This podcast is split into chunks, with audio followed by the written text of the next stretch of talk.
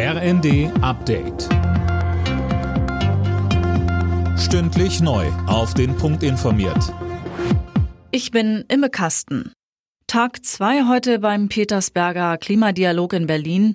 Außenministerin Baerbock empfängt ihren ägyptischen Amtskollegen. Ägypten ist Gastgeber der Weltklimakonferenz im November und das Treffen in Berlin soll dafür die Weichen stellen.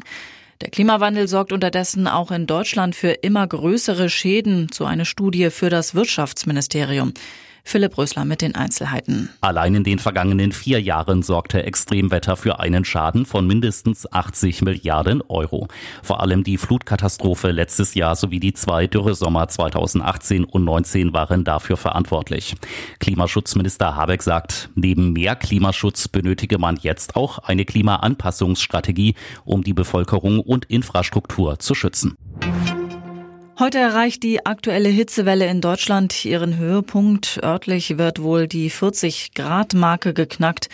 Und bei diesen Temperaturen ist es besonders wichtig, auf den eigenen Flüssigkeitshaushalt zu achten. Eva Hummers, Vizepräsidentin der Deutschen Gesellschaft für Allgemeinmedizin, sagt uns. Wenn man viel schwitzt, verliert man viel Wasser und das muss man natürlich nachfüllen. Das heißt, man muss bei sehr hohen Außentemperaturen deutlich mehr trinken als sonst. Das kann für eine gesunde Person durchaus ein, zwei Liter mehr werden, bei Anstrengung auch noch mehr. Neben Flüssigkeit müsse man aber auch Mineralien ersetzen, beispielsweise über Frucht- oder Gemüsesäfte.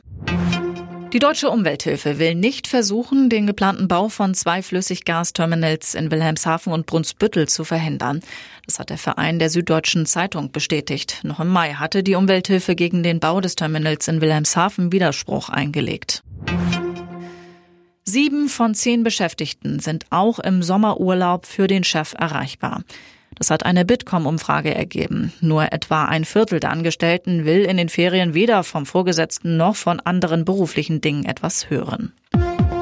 Alle Nachrichten auf rnd.de